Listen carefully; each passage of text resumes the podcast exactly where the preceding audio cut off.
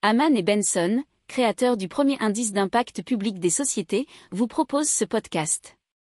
Haman Benson. Le journal des stratèges. Boris Kalt.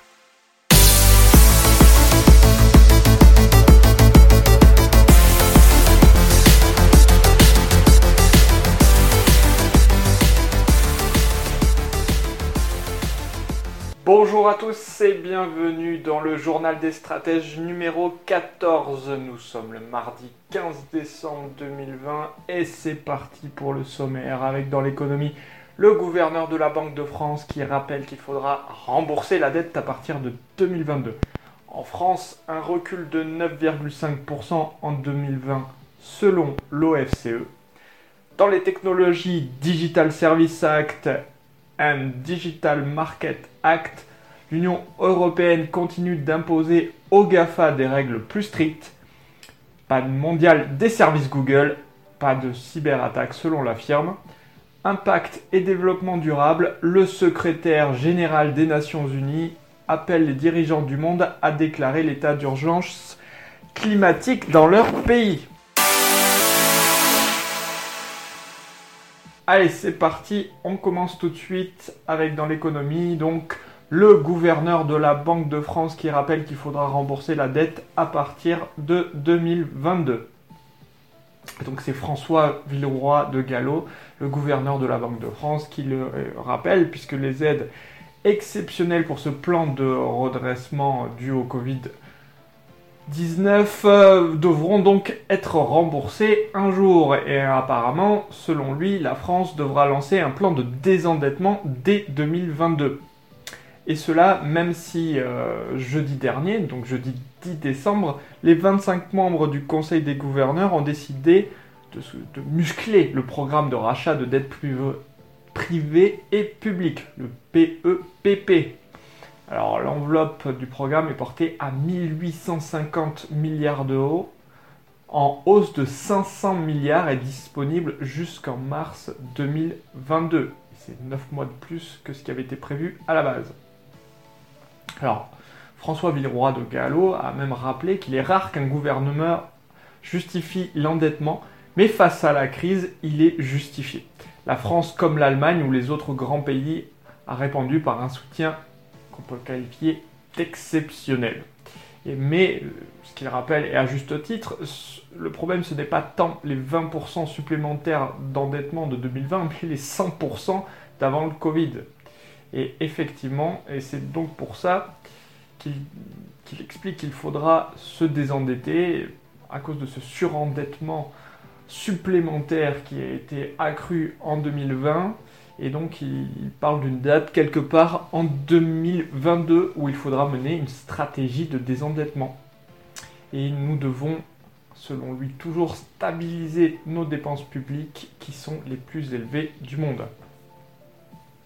Allez, on passe un nouvel article. Et donc en France, un recul de 9,5% du PIB en 2020 selon l'OFCE. C'est une perte qui, n'a jamais été observée depuis la fin de la Seconde Guerre mondiale et c'est 191 milliards d'euros pour l'économie française qui se sont évaporés. Donc c'est recul de 9,5% sur l'ensemble de l'année. Alors, ce sont des chiffres de l'OFCE qui sont un peu plus pessimistes euh, que l'hypothèse de l'INSEE, l'Institut national de la statistique et des études économiques, pour, euh, pour eux était simplement de 9%. Enfin, simplement, c'est déjà beaucoup.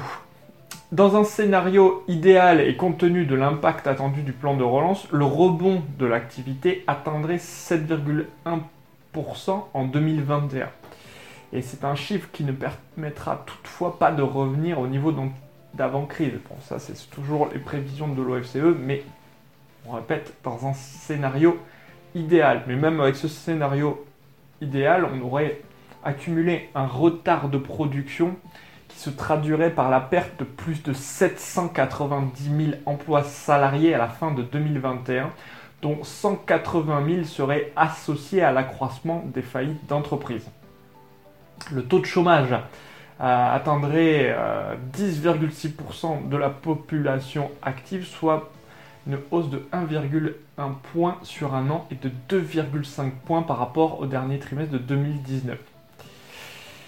Et donc l'année 2020, quant à elle, devrait se solder sur une hausse du chômage de 0,5 points au quatrième trimestre pour atteindre 9,5% de la population active. Alors, par ailleurs, les ménages continuent à épargner et après avoir accumulé 62 milliards d'euros supplémentaires au premier semestre, ils devraient mettre de côté 27 milliards de plus au second pour atteindre 89 milliards sur l'ensemble de l'année. Allez, on passe aux technologies avec le Digital Services Act and Digital Market Act. Et c'est l'Union européenne qui continue d'imposer aux GAFA des règles plus strictes. La Commission européenne et donc Bruxelles qui poursuit son objectif de régulation des plateformes systématiques en demandant aux géants du numérique de notifier au préalable leurs acquisitions. C'est le commissaire européen au marché intérieur Thierry Breton qui en a parlé et qui a commencé à expliquer ce plan lundi. Et puisque les GAFAM sont toujours dans le collimateur, que ce soit des autorités européennes mais aussi des autorités américaines, puisque si vous avez suivi l'actualité et que vous avez suivi nos newsletters et notre podcast, vous avez vu ce qui se passe avec Facebook aux États-Unis et un possible démantèlement.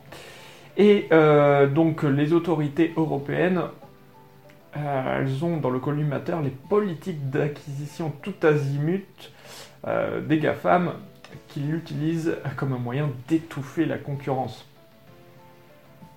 Alors, euh, les règles du Digital Market Act et celles en particulier qui a été mise en avant, c'est celle de notifier au préalable à la Commission toute acquisition qui figurera dans une directive sur les marchés numériques.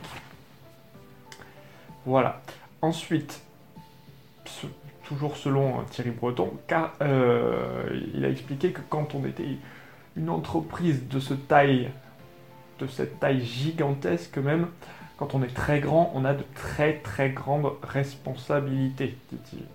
Et son rôle, euh, selon lui, ce n'est pas de séparer ni de démanteler, son rôle c'est de donner des règles, et si ces règles ne sont pas appliquées, il y aura des sanctions. Et si ces sanctions, de façon ultime et de façon répétée, dit-il, ne sont pas suivis, ils pourront aller jusqu'au démantèlement. Allez, la suite avec la panne mondiale des services Google, qui n'est pas une cyberattaque selon la société. C'est donc toute la galaxie Google qui a bugué non seulement le moteur de recherche lui-même, mais également la messagerie Gmail, Google Maps, Google Drive ou encore la plateforme vidéo YouTube qui appartient bien sûr à Google. Google confirme les hypothèses émises dans la journée, à savoir un problème au niveau du système d'authentification en raison d'un problème de quota de stockage interne. Quant à l'origine exacte du problème, Google affirme qu'il ne s'agit pas d'une cyberattaque. Allez, on termine avec l'impact et le développement durable, et le secrétaire général des Nations Unies qui appelle les dirigeants du monde a déclaré l'état d'urgence climatique dans le pays. Selon le secrétaire général de l'ONU, la reprise à la suite de la pandémie de Covid-19 est l'occasion de mettre toutes nos économies et nos sociétés sur une voie verte conformément au programme de développement durable à l'horizon 2030. Et les membres du G20 dépensent 50% de plus dans leur plan de relance et de sauvetage pour les secteurs liés à la production, à la consommation de combustibles fossiles que pour les énergies à faible teneur en carbone. Donc ce n'est pas encore le cas pour euh, la voie verte. Voilà pourquoi il pousse ce certain coup de gueule.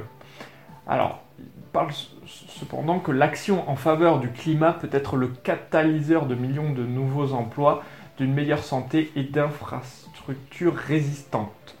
Selon lui, la technologie est de notre côté. Les énergies renouvelables sont de moins en moins chères chaque jour.